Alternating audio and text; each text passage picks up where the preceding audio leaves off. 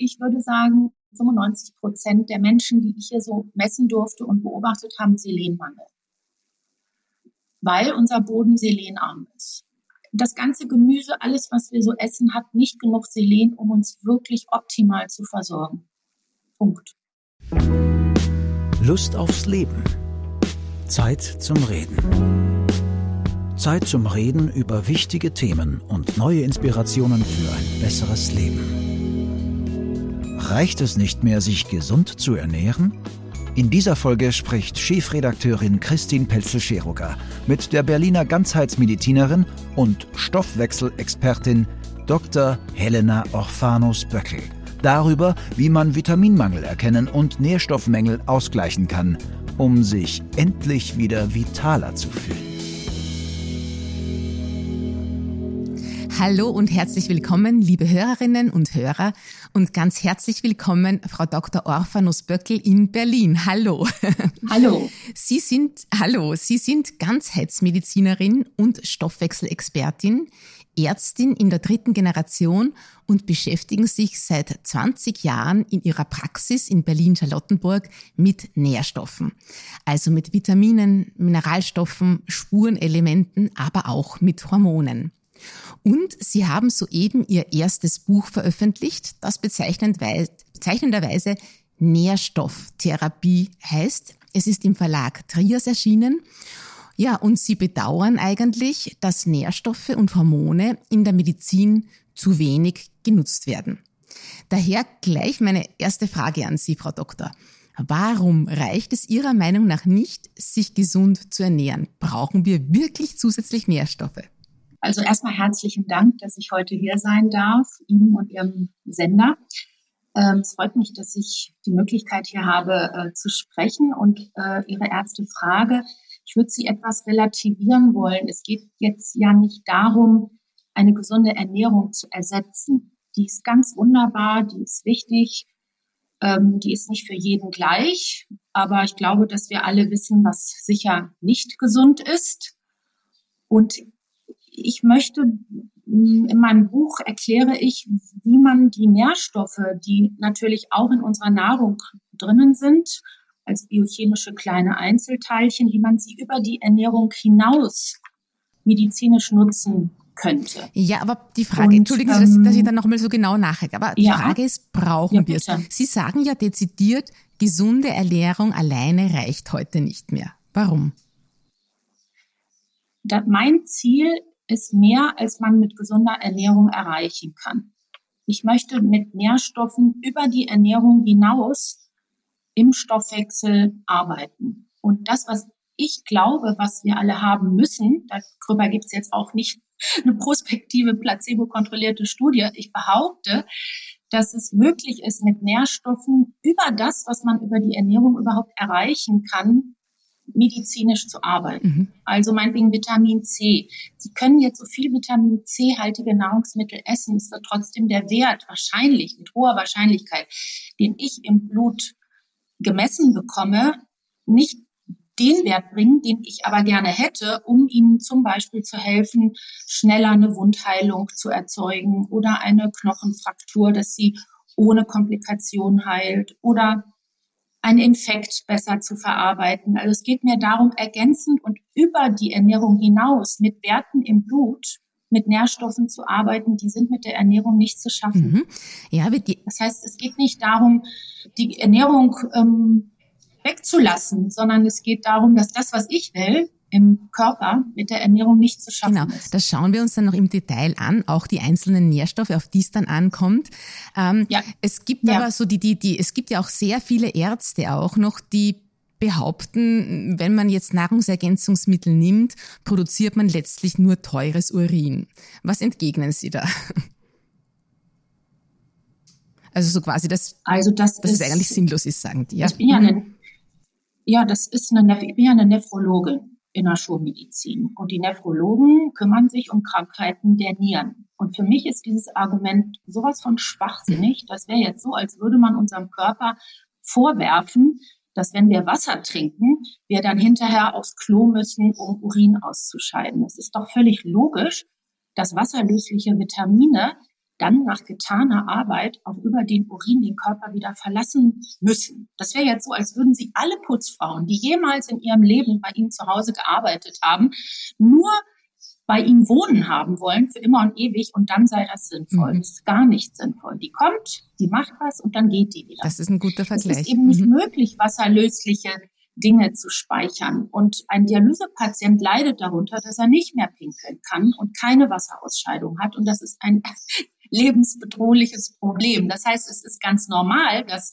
bei guter intestinaler Resorption die Vitamine aufgenommen werden. Und es ist im Gegenteil sogar der Beweis, dass der Körper das verwendet hat, wenn die Sachen im Urin mhm. erscheinen. Mhm. Also das ist einfach kein Argument dagegen, sondern eher sogar der Beweis, dass es klappt. Dann frage ich andersherum, was glauben Sie, warum äh, diese Nährstoffe in der Schulmedizin, aber auch oft in der Alternativmedizin äh, immer noch so einen schweren Stand haben? Es heißt ja immer, wenn man sich gesund ernährt, braucht man es nicht und vielleicht äh, wird man sogar abhängig davon oder, oder sich hinterlassen Schadstoffe im Körper. Warum haben Sie so einen schweren Stand in der Medizin, die Nahrungsergänzungsmittel? Ja, ich sag mal, erstens, ich sag nicht mehr Nahrungsergänzungsmittel, weil es wirklich diese Therapie mit der Nahrung ergänzend nichts, nicht jetzt in Zusammenhang gebracht werden soll. Mhm. Ich will das bewusst trennen, ja. Und ich, vielleicht, die sind ja zwei Sachen in einer Frage. Die Alternativmediziner, die mögen meiner Erfahrung nach, ist jetzt ein bisschen verallgemeinernd, die Nährstoffe nicht, weil sie sich meistens doch danach sehnen, ohne irgendein Mittel ähm, Erfüllung und Heilung zu bekommen und am liebsten über Seele, Geist und Haltung, Einstellung, was ich alles total unterstütze. Das ist sehr wichtig. Aber es ist so, als würde man jetzt das Wasser und die Sonne und den Apfel ersetzen wollen durch eine Idee. Das geht nicht das ist eher vielleicht was Ideologisches, nicht so sehr was Rationales. Und in der Schulmedizin ist es so, da verstehe ich, und das kann ich sogar verstehen. Ich verstehe diese Sehnsucht und ich kann sie nachvollziehen. Und ich bin, man ist dann einfach unterschiedlicher Meinung, wie man zu seinem Wohlsein kommt. In der Schulmedizin, da verstehe ich es gar nicht, weil wirklich auf Intensivstationen, auch gerade in der Nephrologie, wir benutzen diese ganzen Sachen. Wir benutzen die Sachen, auch in der Endokrinologie, in der Gynäkologie, in der Urologie, in der Rheumatologie. Wir benutzen Sachen, meinetwegen Nephrologie. Wir benutzen Eisen als Substitution, sogar IV. Aber erst wenn der Mensch an Dialyse ist und durch die Nierenkrankheit eine renale Anämie hat. Wir benutzen auch dann sogar ein körpereigenes Hormon, das EPO, Erythropoietin.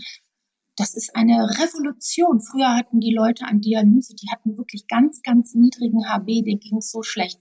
Mit diesen zwei Medikamenten, Eisen und EPO, kann man heute wunderbar Dialysepatienten auf einen wirklich angenehmen HB von 11 einstellen. Mhm. Aber die halbgesunden, die müden, die schlappen, die dürfen das nicht. Wer es natürlich benutzt, sind Supersportler also EPO ist ja bekannt aus dem Radsport. Das vermehrt nämlich die roten Blutkörperchen und damit hat man natürlich auch, es macht auch andere geniale Wirkungen und damit hat man auf jeden Fall einen Vorteil. Also ich, ich kann das nicht erklären. Es ist, deswegen habe ich das Buch geschrieben, weil ich es nicht verstehe. Wir benutzen Calcium und zwar hochdosiert. Wir benutzen auch in der Kardiologie Magnesium. Wir benutzen auch bei Menschen, die keinen ähm, Magen mehr haben, warum auch immer, ähm, Vitamin B12 wir benutzen auch bei Osteoporose Minidosen von ähm, Vitamin D und Calcium. Also es wird in der Schulmedizin benutzt, mhm. aber immer erst dann, wenn gewisse Kriterien erfüllt sind, die dann eben sich auch in den Leitlinien wiederfinden bei wirklich richtig kranken Menschen, mhm. nicht bei denen, die sich nicht fühlen. Genau, und zu denen möchte ich jetzt kommen. Das finde ich nämlich sehr, sehr spannend, ja. wenn Sie von den sogenannten Halbgesunden sprechen. Äh, und Sie berichten da in Ihrem Buch von äh, organisch eigentlich gesunden Frauen, so um die 40, 50, ja. ähm, die sich nicht wohlfühlen, obwohl sie eigentlich sehr gesund leben. Also die machen Yoga, die machen ja. Coachings, die ernähren sich gesund ja. und klagen aber dennoch über Müdigkeit, Stimmungsschwankungen, Energiemangel, Schlafstörungen. Ja, und Sie sagen jetzt, die haben einen Nährstoffmangel. Jetzt, was konkret hilft diesen halbgesunden, ein großartiger Begriff, Frauen? Welche Nährstoffe fehlen denn denen meistens? Vielleicht nochmal einen Schritt zurück. Ich war ja selber erstaunt, dass ich das gefunden habe. Im Sinne von, ich habe ja auch gedacht, dass man sich nur gesund ernähren muss und sich gut verhalten muss und gut denken muss und Sport und Bewegung und nicht Rauchen und Alkohol und war dann ja selber erstaunt, dass es dann diesen perfekten Frauen nicht gut gegangen ist. Und natürlich ähm, hat die Veränderung, die dann dieser Mensch erlebt, auf jeden Fall was mit dem Alterungsprozess zu tun, mit der hormonellen Veränderung hin zu den Wechseljahren, dass einfach gute Hormone wegfallen und aus der Nephrologie kommend habe ich einfach so die, die ganzen Jahre immer intensiver im Labor geschaut, wie es denn mit den wichtigsten Nährstoffen so aussieht, um dann festzustellen, dass es wirklich innen drin im Stoffwechsel auf zellulärer Ebene sehr viel über Blut messbar, auch über andere Flüssigkeiten des Körpers, so interessante niedrige Spiegel gibt, die durchaus vom Labor nicht gekennzeichnet werden. Das Labor macht nämlich in seinen Referenzwerten, bezieht sich auf die statistische Verteilung des normalen Zustandes der, ja, der Bevölkerungsversorgung. Und ich habe auch am Anfang gedacht, dass das der Referenzbereich der gesunden Versorgung entspricht. Mhm. Das stimmt aber nicht. Mhm. Denn es sind ja viele Nährstoffe auch allein durch die Lage, meinetwegen Deutschland, Österreich sind eher so im Norden der Erdhalbkugel. Und da gibt es einfach nicht genug Sonne. Insofern haben wir alle ernährungsunabhängig, alterungsunabhängig einen relativ niedrigen Vitamin D-Wert. Und ich habe dann festgestellt, ach interessant, das, was ich bei den Nierenkranken an Werten haben möchte, haben ja noch nicht mal die halbgesunden. Ja, warum kann ich mich nicht dann auch so um die Halbgesunden kümmern, die eben noch nicht krank sind, dass die zumindest dann im Stoffwechsel für die Zellen die Nährstoffe richtig in Hülle und Fülle haben, nein, ohne Schaden, sodass dann die Hoffnung besteht, dass sich dann in den nächsten 10, 20, 30 Jahren, die ja auch die schlimmsten so sind, also so in den 50er, 60er Jahren entscheidet sich ja auch so ein bisschen, wie man dann ins Alter geht, und dann habe ich einfach selber festgestellt, hey, das hilft denen. Ähm, ich muss den B-Stoffwechsel optimieren, den C-Stoffwechsel optimieren, den Vitamin D-Stoffwechsel optimieren, um vielleicht mal drei Königinnen im, im Regulationsstoffwechsel der Nährstoffe zu nennen.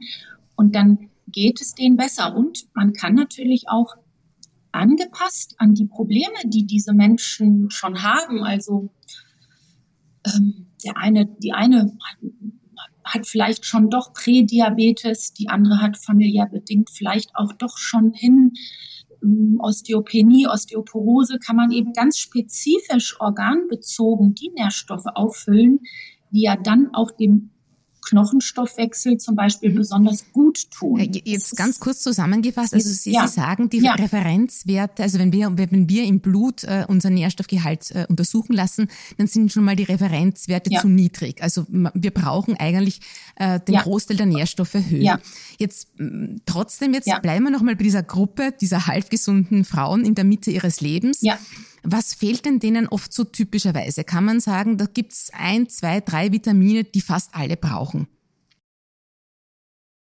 Ach, ich würde das, die, die Gruppe der Menschen, die das brauchen, ist viel größer. Also es sind auch die Männer, es sind auch die Omis oder es sind auch Jugendliche. Aber was? Verraten Sie uns endlich, so was wir brauchen. Ja, ich verrate, ich verrate. Also ich habe es ja schön, dass die Spannung hoch ist. Also zum Beispiel, ich würde sagen, alle haben alle, vielleicht dann 95 Prozent der Menschen, die ich hier so messen durfte und beobachtet haben, Selenmangel. Mhm. Weil unser Boden selenarm ist. Das ganze Gemüse, alles, was wir so essen, hat nicht genug Selen, um uns wirklich optimal zu versorgen. Mhm. Punkt. Und Selen ist unglaublich wichtig. Also vor allen Dingen die Halbgesunden, die haben oft Schilddrüsenschwachprobleme. Mhm. Für die Schilddrüsenaktivierung im Gewebe Schilddrüsenhormonaktivierung ist Selen essentiell. Auch Muskeln, Herz brauchen Selen, die Entgiftung braucht Selen. Das ist wirklich ein sehr wichtiges Spurenelement, was insbesondere in unseren Breitengraden im Boden einfach nicht vorhanden. Würden Sie das so weit gehen, dass Sie sagen, eine Dosis verraten? Ja, ich wollte ja. gerade sagen, würden Sie das so weit gehen, dass Sie sagen, das kann eigentlich jeder mal probieren? Soll man das ergänzen, das Selen, ja. und dann schauen, ob es einem besser geht? Also weiß nicht, ob ich das so darf, ne? aber am liebsten würde ich es so sagen. Und deswegen habe ich ja das Buch geschrieben. Da steht das so tatsächlich drin. Ich erkläre wirklich ganz genau, welche Laborwerte normal sind, normal schlapp. Und ich erkläre ganz genau zum Beispiel beim Selen, wo es günstig wäre, hinzukommen. Und die Dosierungen, die man braucht, sind eher 200 Mikrogramm pro Tag bis 1000 Mikrogramm pro Tag. Das ist wirklich viel, ja. Mhm. Also es ist, ist wirklich. Und, und dann auch nochmal bei Selen, manchmal kann man was falsch machen, wenn man nicht das Richtige nimmt. Bei Selen zum Beispiel nehme ich nur das wasserlösliche Natriumselenit und diese Dosierungen darf man nicht mit organischen Selenen machen. Also es gibt schon nicht viel, aber es zwei, drei Sachen, wo man Fehler machen mhm. könnte, so wie beim Kochen. Also es gibt zwei, drei Sachen, wo man Fehler machen könnte, aber da Natriumselenit wasserlöslich ist, ist eine Überdosierung schon wieder fast nicht möglich. Mhm. Erst recht nicht in diesen Dosierungen, die Ihnen jetzt hoch erscheinen. Das ist nichts Besonderes. Mhm. Und damit ähm, kann man nichts falsch machen. Wie man, wie man es aber richtig macht, und das ist vielleicht auch nochmal ein Kernpunkt in dem Buch, wenn man Nährstofftherapie richtig machen möchte, braucht man unter der Therapie äh, Laborwertkontrollen. Und das, dann muss man so wie beim Blutdruck einstellen. Mhm. Was machen? Messen was machen. Ist messen. klar. Aber ganz kurz, um beim Selen zu bleiben, ja. nehme ich das besser ich kann, zu, zu den noch mehr nennen. ja, ich, ich werde mir das jetzt besorgen. Aber äh, ja. nehme ich das besser zu den Mahlzeiten ein oder zwischen den Mahlzeiten? Also es ist schon so, dass es bei jedem Nährstoff vielleicht sowas gibt wie einen ganz günstigen Zeitpunkt. Und bei Selen ist es so, dass ich es tatsächlich am besten finde, wenn man das morgens nüchtern einnimmt. Es wäre jetzt nicht falsch zum Essen, aber es wäre zum Beispiel falsch zusammen mit Vitamin C. Und deswegen mache ich es meistens so in meinen Plänen. Ich lasse die Schilddrüsenhormone und das Selen morgens als alles nüchtern zusammennehmen. Kann man auch noch zwei, drei andere Sachen dazu tun. Und dann mit etwas Abstand, 20, 30 Minuten, können die Menschen frühstücken und dann zum Beispiel Vitamin C und Zink ist bekömmlicher mitessen. Mhm. Ja, super. Obwohl bei Zink zum Beispiel, ja, also da gibt es so Kniffe. Mhm die habe ich auch alle im Buch verraten. Ja, das ist wirklich spannend. Aber wir, kommen, wir schauen uns die einzelnen Nährstoffe äh, ohne dies ja. dann noch an. Ich möchte noch auf einen wichtigen Begriff äh, zu sprechen kommen, den Sie im Buch immer wieder erwähnen, und zwar den Begriff der IPSE. Ja. Äh, der steht für die individuelle ja. biochemische Stoffwechselempfindlichkeit. Und ich glaube, ja. kurz gesagt kann man sagen, ist diese robust, dann können wir besser mit Alter, Stress oder Infekten umgehen. Ähm, also bei hoher Ipse, also wenn unser Stoffwechsel sehr empfindlich ist, dann fühlen wir uns nicht so wohl. Wie weiß ich denn, wie hoch meine Ipse ist, also diese Empfindlichkeit?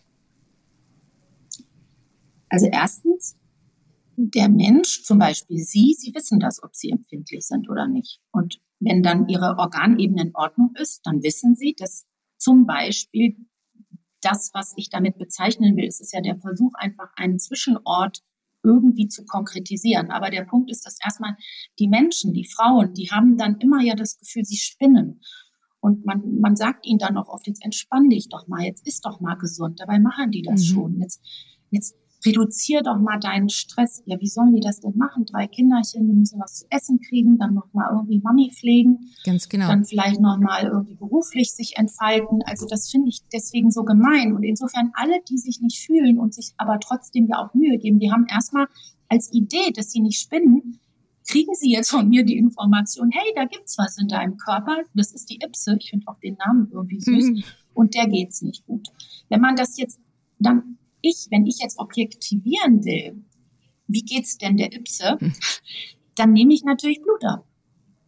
Also ich höre mir Symptome an, also die Symptome, dysfunktionell, ich kann nicht schlafen, meine Verdauung ist nicht gut, meine Haare sind doof, die Nägel sind so komisch, ich bin dauernd so empfindlich und infektanfällig und meinetwegen auch jemand, der gut somatisiert. Das ist ja auch so ein komischer Begriff, der also Stress hat und dann entwickelt der Körper Schmerzen oder Hautprobleme und dann die Frau es schon selber merkt, dass immer, wenn sie eine Krise hat im Büro, einen Konflikt mit irgendwie den Eltern oder sowas, dann macht der Körper komische Sachen. Das ist das, was der Stoffwechsel dann macht. Mhm. Und ich gehe dann hin und gucke quasi so ein bisschen symptomorientiert, weil ich will ja, dass es der Frau besser geht. Dann versuche ich zu gucken, ah, okay, Haut, Haut, Schleimhaut, Infektanfälligkeit. Ja gut, dann gehe ich hin und gucke Selen und Zink und Vitamin D. Also ich kann jedes Symptom in Biochemie übersetzen. Jedes Symptom hat doch irgendwie auch im Körper, selbst wenn es durch Umstände ausgelöst ist, muss es ja hin bis zum Symptom am Ende eine biochemische Straße befahren. Mhm. Das heißt, es gibt keine Bauchschmerzen ohne eine Beteiligung des Körpers. Ob das dann Leaky Gut ist oder Histaminempfindlichkeit oder eine Apfelallergie oder ich weiß nicht was. Mhm. Das, das, das bilden die sich ja nicht ein. Es gibt nicht eingebildet ein Symptom. Man hat dann irgendwas. Ich kann mir vorstellen, dass das diese Lücke. Mhm. Ja. Ich kann mir vorstellen, dass es für viele wie so ein kleiner Detektiv. Ja, genau. Und ich kann mir auch vorstellen, dass es für viele Frauen ja. dann sogar erleichternd ist, wenn man sagt, okay, Total. Ich, ich, das ist ja. jetzt nicht nur eingebildet, man sieht tatsächlich in meinem Blut, ähm, dass ich Beschwerden habe und vor allem noch besser, dass es dagegen etwas gibt. Genau, es ist einfach das, was ich da sehe, ist ein riesen Chaos. Das müssen Sie sich vorstellen, meinetwegen, Ihr Körper ist so wie ein Haus oder wie ein Auto. Und dann die Seele-Geist-Abteilung sind die Bewohner und das ist ein riesen Durcheinander. Alles ist durcheinander. Die Regale sind durcheinander. Es ist mhm. Überschwemmung, äh, Unrat. Es ist also alles durcheinander. Und das kann man tatsächlich im Stoffwechsel objektivieren. Mhm finde mhm, ich. Mhm. Nee, ich, ich, ich, ich, ich finde, ich kann das. Jetzt haben wir vorhin schon über, über, übers... Und man kann was machen. Das, das ist sehr erleichternd. Sie haben total recht. Ja.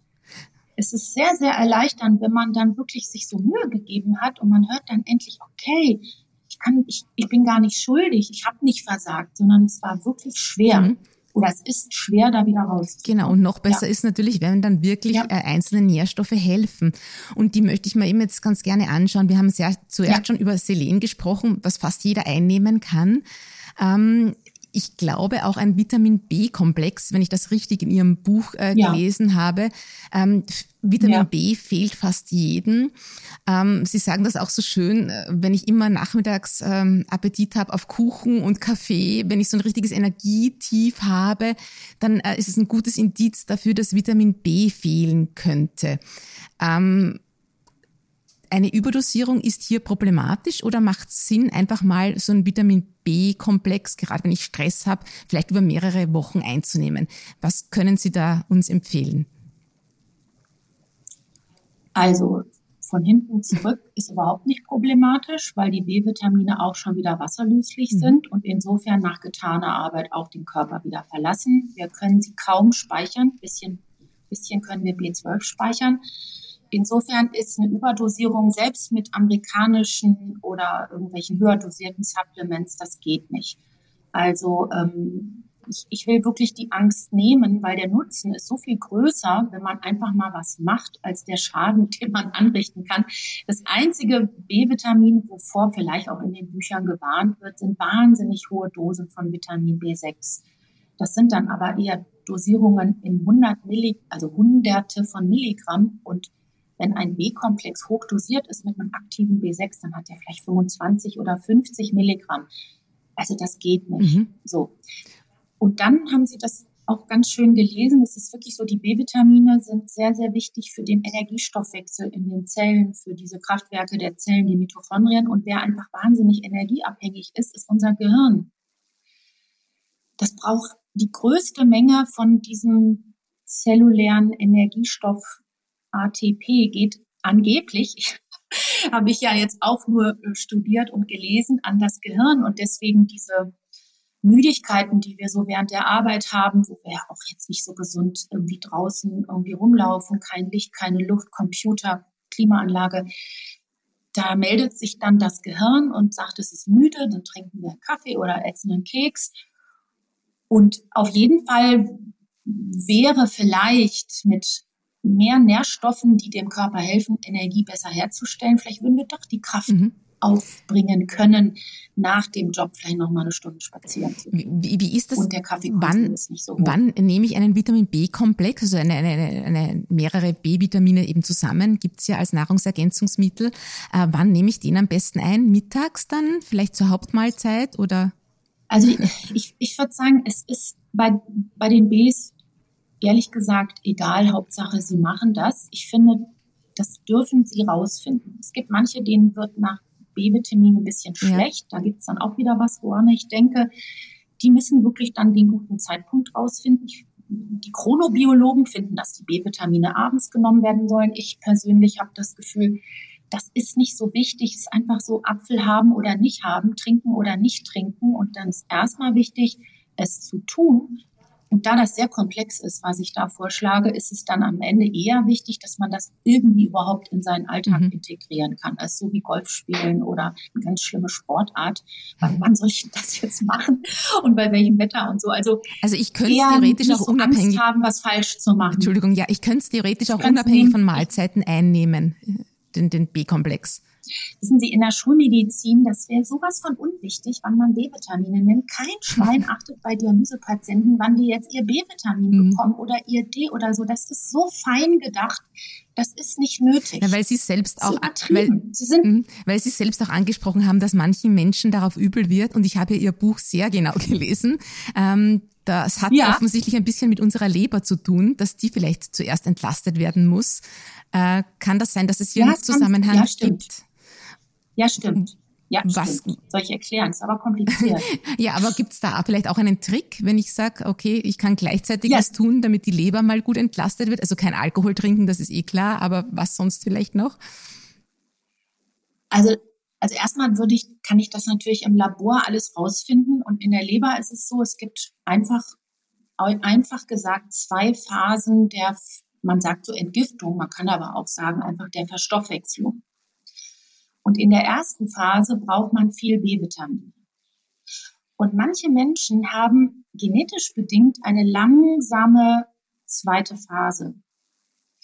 Und das Problem ist, wenn Sie Substanz A haben, ein ganz harmloses A, muss aber über die Leber raus. Das A kann, kann, kann sein, dass wir das gegessen haben. Das A kann sein, dass wir das aufnehmen, dass wir das verstoffwechseln, dass wir das im Körper herstellen. Und das Problem ist, dass in der Leber aus A wird A Sternchen und dann wird in der zweiten Phase aus A Sternchen B. A Sternchen ist richtig explosiv ein Monsterstoff. Das heißt, in der Phase der Verstoffwechslung stellen wir selber doofe Sachen her. Das ist einfach so. Hm. Und jetzt gibt es manche Menschen, die haben genetisch bedingt eine langsame Phase 2. Und wenn jetzt also wir mit Bs eins stärken, dann entsteht ganz viel A-Sternchen und zwei klappt nicht. Zwei ist zum Beispiel glutationabhängig. Dann müsste man sich erstmal in der Leber ein bisschen mit den Nährstoffen beschäftigen, die vielleicht besonders für die Phase 2 günstig sind. Und man muss dann halt auch immer gucken, dass man mit der Dosis das dann einfach anpasst. Und dann macht man eben ein bisschen niedriger B-Vitamine. Es ist aber dann auch nicht sofort falsch, mhm äh, äh, dann B-Vitamin zu nehmen. Und trotzdem will ich das Gefühl geben in dieser Nährstofftherapie bei den Halbgesunden, dass ich mich immer sehr orientiere, wie der Mensch das verträgt. Und wenn die Empfindlichkeit dann mir irgendwas sagt, dann berücksichtige ich das und finde mit dem Menschen dann irgendeinen anderen Kompromiss, es trotzdem hinzubekommen. Mhm. Also der Körper ist fein. Ich glaube, aber das ist echt, muss ich sagen, selten, selten. Also ich würde mal sagen, drei von 100 wird bei B schlecht. Mhm. Mhm.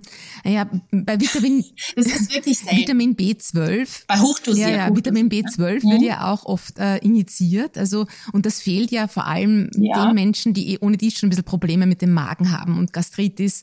Ähm, ja. Also das heißt, da gibt es dann auch den Weg, dass man das eben initiiert. Und ähm, genau.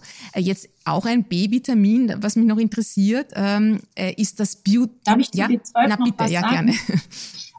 Also erstens nochmal eine, eine Idee ist auch, dass wenn man einen B-Komplex nicht verträgt, dass man dann umsteigt und einzeln die Bs mhm. gibt. Das klappt immer. Und zum Beispiel B12 ist da aus dieser Phase eins raus und dann fange ich eben an, einzeln mich um jedes einzelne B zu kümmern. Das tue ich sowieso in Wahrheit immer. Beim B12 ist es so, der aktive Weg der braucht ja einen Faktor aus dem Magen, der dann an B12 gebunden, der heißt Intrinsikfaktor, im Dünndarm für die Aufnahme von B12 sorgt. Das ist der ähm, aktive Weg. Man, man muss nicht immer spritzen, das wusste ich aber früher auch nicht. Man kann einfach hochdosiert, zum Beispiel kleine Tablettchen mit 5000 Mikrogramm B12, also die normalen Multis haben vielleicht 10 Mikrogramm. Man kann mit hochdosierten oralen Gaben den Körper ein bisschen zwingen, passiv B12 aufzunehmen, sodass ich doch mittlerweile eigentlich die B12-Spritze fast nicht mehr brauche. Mhm, mh. Ja, spannend. Also das will ich auch noch mal sagen, weil viele haben Spritzenangst und ja. Fürchten sich dann und haben Angst vor B12. Muss, Muss man, man nicht. Man kann auch schon bei B12 gar nichts falsch genau. machen. Na, mich interessiert jetzt noch eines der B-Vitamine besonders, das Biotin, ja. nämlich das Beauty-Vitamin, ja. weil das ja für schöne Haut, Haare und Nägel sorgt. Und äh, was ich sehr spannend fand, äh, Sie haben gesagt, wenn wir zu wenig davon haben, geht's meist auch unserem Darm nicht gut. Warum ist das eigentlich ja. so? Also anscheinend soll es so sein, dass irgendwann in der Vorzeit unser Darm mit den guten Darmbakterien wirklich mal B-Vitamine hergestellt hat. Mhm. Vor allen Dingen Biotin. Und da jetzt auf jeden Fall wir alle irgendwie doch eine etwas beanspruchte, durcheinandere und nicht richtig gute Darmflora haben, scheint das auch ein Grund zu sein, warum das mit den B-Vitaminen irgendwie vielleicht in der heutigen Zeit auch ein bisschen schwieriger geworden ist, sich aus der gesunden Ernährung dann über eine Verstoffwechslung im Darm dann irgendwie gut mit Nährstoffen versorgen zu können. Also das ist vielleicht auch nochmal ein Grund, warum heutzutage das mit der gesunden Ernährung auch nicht so leicht geworden mhm. ist, weil wir alle eben auch komischen Darm haben. Mhm. Ja? Und es ist nicht so, dass Sie einen Apfel essen und ich einen Apfel esse und dass dann in unseren Gedärmen dann das Gleiche draus wird. Mhm. Es kann also der eine das essen und wir alle essen das Gleiche und trotzdem sehen wir dann anders drinnen und draußen aus. Und das Biotin, es gibt manchmal wirklich Menschen, die haben also so einen, einen Wert von nichts. Und, und so, ein, so ein Halbwert, den, da weiß ich dann auch, dem Darm geht so ganz gut. Aber wenn der Darm so, wenn das Biotin im Blut so richtig niedrig ist, dann, dann schaue ich einfach doch auch noch mal so ein bisschen auf die Darmflora oder auf die Haut, auf Symptome, die vielleicht mit der Verdauung zusammenhängen. Und es hängt eben damit zusammen, dass eigentlich gute Darmbakterien auch sich mit beteiligen könnten, um aus unserem gesunden Essen Machen.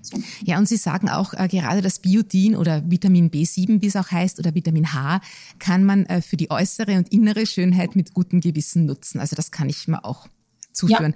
Ja, ja kein, keine Sorge. Ähm, genau. Ähm, Jetzt äh, haben Sie, Sie, Sie empfehlen das ja auch, äh, weil manche Menschen jetzt nach Corona auch über Haarausfall klagen, dass das helfen könnte. Also das habe ich jetzt auf keinen Fall so geschrieben, weil das ist jetzt nicht das, was ich jetzt gehört habe. Aber jetzt mal unabhängig von Corona, immer wenn jemand ein Problem mit Haaren hat, lohnt sich fünf Milligramm Biotin mhm. täglich mhm. zu probieren.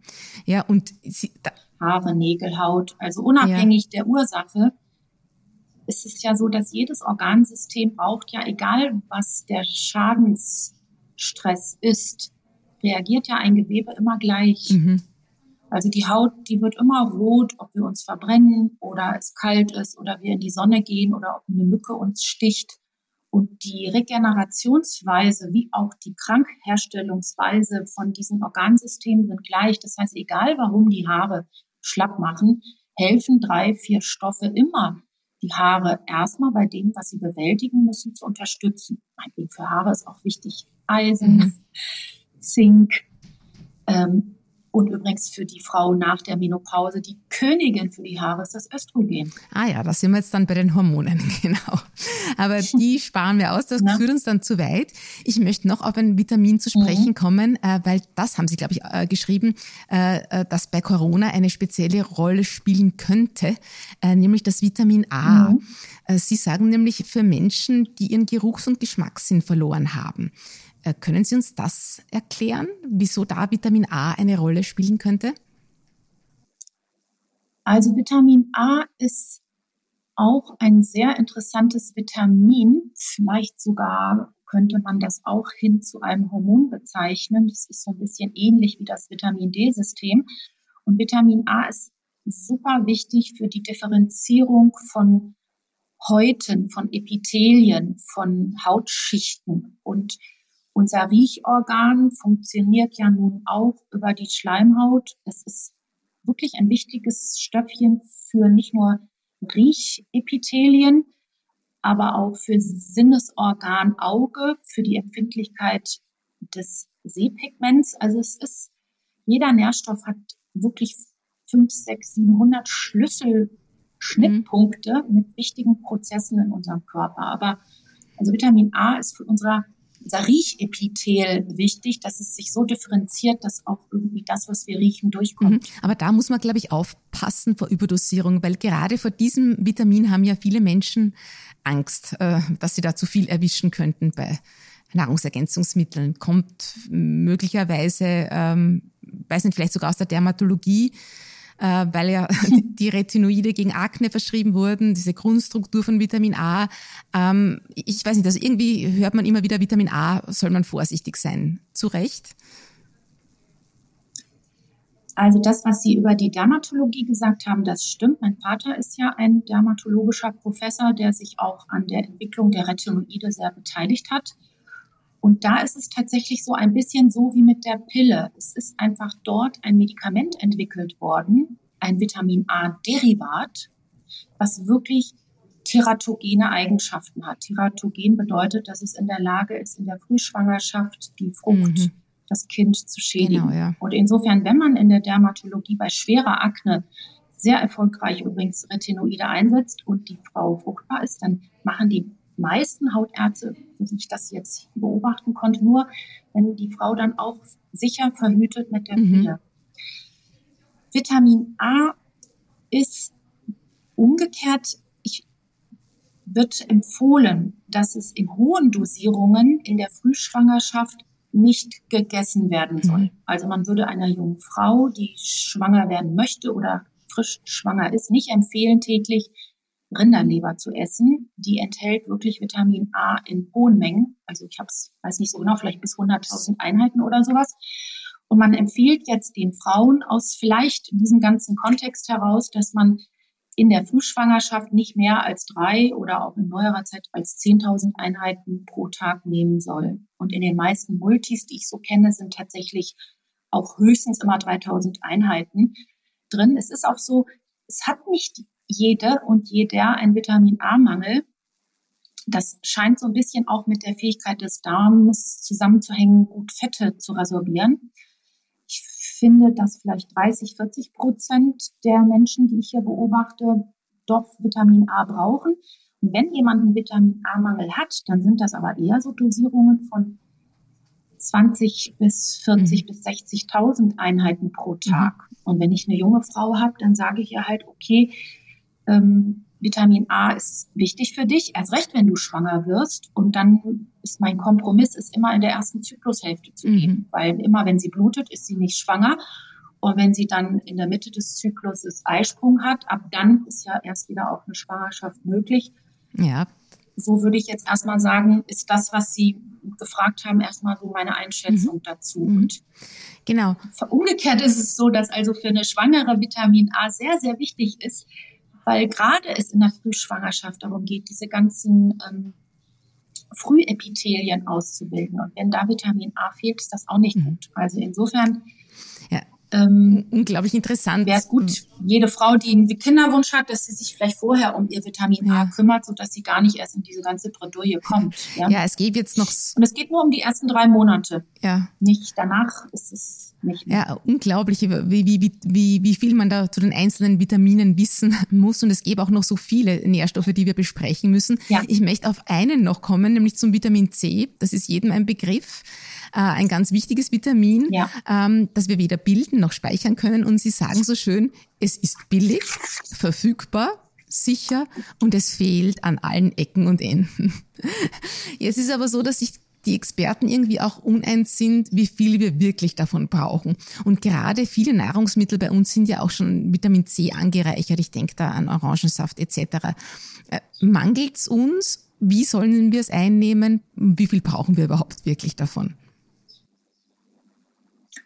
Also ähm, das ist auch ein sehr interessantes, schönes Thema. Und im Prinzip ist es vielleicht ein bisschen so wie mit dem Selen und vielleicht auch mit den B-Vitaminen. Es ist einfach, es ist einfach so, dass gerade beim Vitamin C wird die, ähm, wird zum Beispiel das, was wir angeblich an Bedarf so haben, das ist bezogen darauf, nicht Skorbut zu bekommen. Mhm. Also bei den Empfehlungen zum Beispiel der Deutschen Gesellschaft für Ernährung, wie viel wir denn pro Tag brauchen, geht es darum, was wir brauchen, um im Prinzip nicht zu sterben an Skorbut.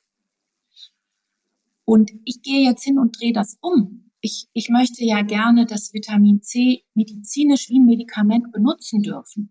Und zum Beispiel im Blut geht es auch wieder darum, ähm, die Spiegelbestimmungen mal zu analysieren. Und es gibt wirklich viele Menschen, die also wirklich richtig schön gesund, vegan Obst und Gemüse essen und trotzdem im Blut nur einen Spiegel hinbekommen von vielleicht fünf Milligramm pro Deziliter. Und ich will aber für richtig gute Stoffwechselarbeit über zehn haben. Mhm. Und um dahin zu kommen, braucht es schon vielleicht zwei, 3.000 Milligramm pro Tag. Das ist sehr viel. Das heißt, mhm. ich, ich und ja, und da wird auch zum Beispiel behauptet, das wird nicht resorbiert, aber da ist es genau wie beim Vitamin B12. Es gibt aktive Wege und es gibt auch passiv, dass man es sowas wie reinbringen, drücken kann. Auf jeden Fall kann ich bestätigen, dass wenn hier die Menschen Vitamin C in höheren Dosierungen einnehmen, dass die Spiegel wirklich dahin gehen, wo ich die haben will. Und das reduziert oxidativen Stress.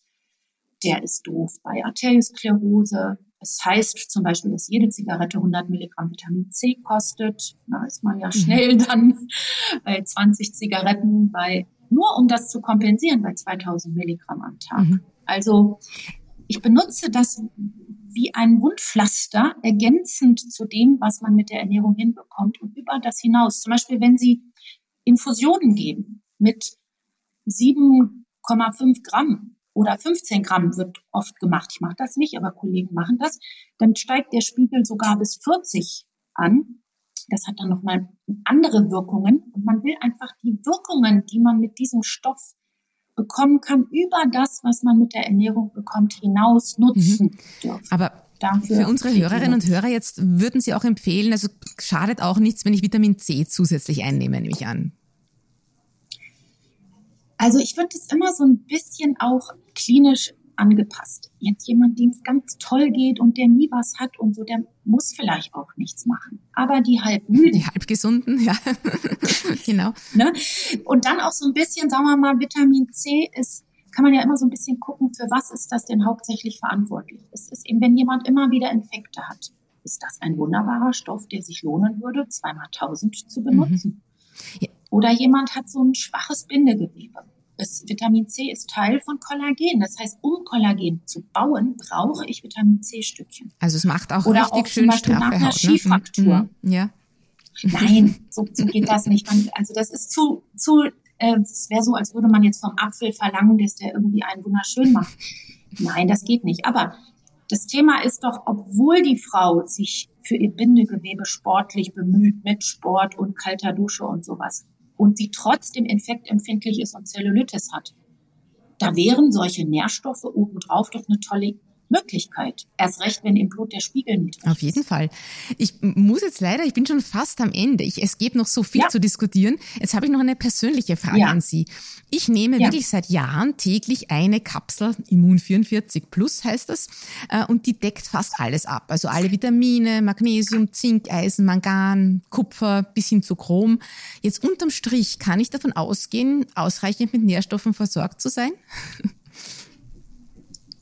Oder brauche ich mehr? Also ich sage jetzt einfach mal nein, sondern das hängt jetzt einfach davon ab, was Sie wollen. Erstmal, es ist schon mal besser als nichts. Okay. Also ich nehme mal, mal an, das ist einfach ein Multivitamin. Genau wo einfach die Dinge eher sehr niedrig dosiert sind. Die B-Vitamine vielleicht im einstelligen Bereich. Meistens Folsäure ist ein bisschen mehr drin. Das ist dann schon mal nicht schlecht, weil wir alle haben auf jeden Fall Folsäure, Hunger.